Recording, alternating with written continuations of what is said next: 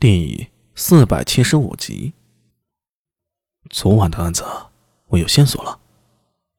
苏大为精神一振，挺直腰道：“详细说。”昨晚我带着一队差役沿着街道去巡查，突然发现有黑衣人从旁边的小巷翻过墙头，于是便带人追了过去。高大虎说到这儿，又拿起酒杯喝了一口。其他的人都没我跑得快。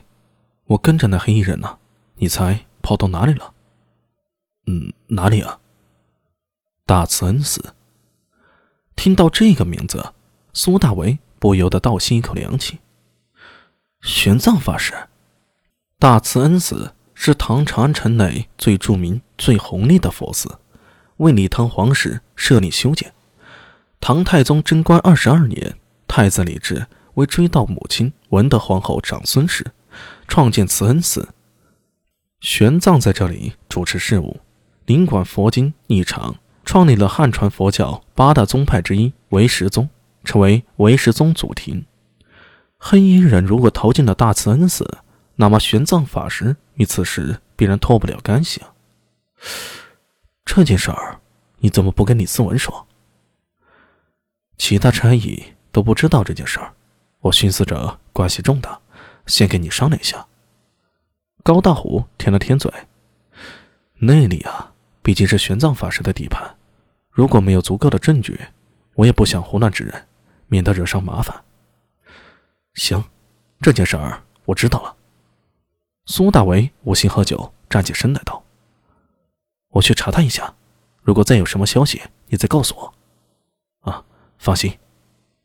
越王府前，昔日高见的果子铺。已经被一个生面孔的老板接手了。新老板名叫周全，这个人苏大伟查过，长安本地人，背景没什么问题。坐在曾经的位置上，看着四周的环境，苏大为不禁有些感慨。这才没多久时间，许多东西已经变了。坐在苏大为对面是一个眉眼带笑的年轻人，此人腰上挎着短刀，指甲修得很整齐，双手洁白干净。一眼看上去如同女子的手，他向苏大为微微点头。苏帅，江南有结果了吗？这名年轻人原本是跟着安文生的不良人，安文生走了之后，一部分人被陈敏吸纳，还有一部分归入苏大为手下。眼前这蒋楠就是安文生手底下比较得力的一个。我在这边盯了半天了，没见到苏帅说的武顺，不过倒有别的发现。蒋楠回头看了一眼不远处的越王府，眼中闪过一抹光芒。苏大为去见高大虎之前，交代他过来帮自己查探一下，想弄清楚贺南敏之有没有被贼人掳走。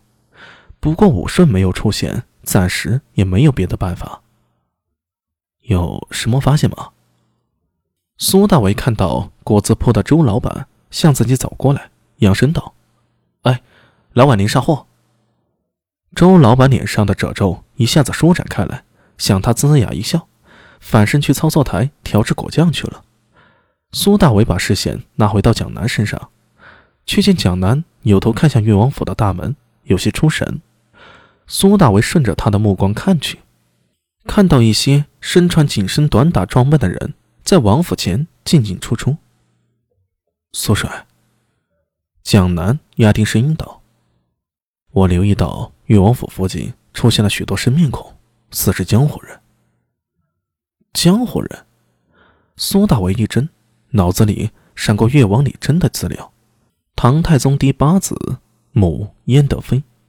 贞观五年，李真封汉王；贞观七年，贞观七年任徐州都督。贞观十年，改封元王，宣改封越王，任扬州都督，时封八百户。贞观十七年，任相州刺史。贞观二十二年，加满千户。就在这一年，父亲唐太宗逝世了，九弟李治继位。永徽元年，任左卫大将军。左卫是大唐卫府制度中十六位之一，即是军府的领导机构。也就是掌管京城宿卫的机构。左卫大将军是左卫内侍官职，正三品，能得到这个职位呀，可见李真深受李治的信任和器重。这样一位大唐王孙，王府前突然多出一些江湖人，这就有意思了。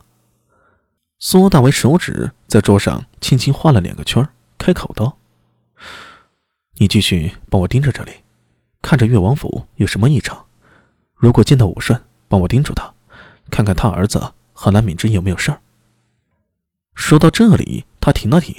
“啊，对了，玄奘法师。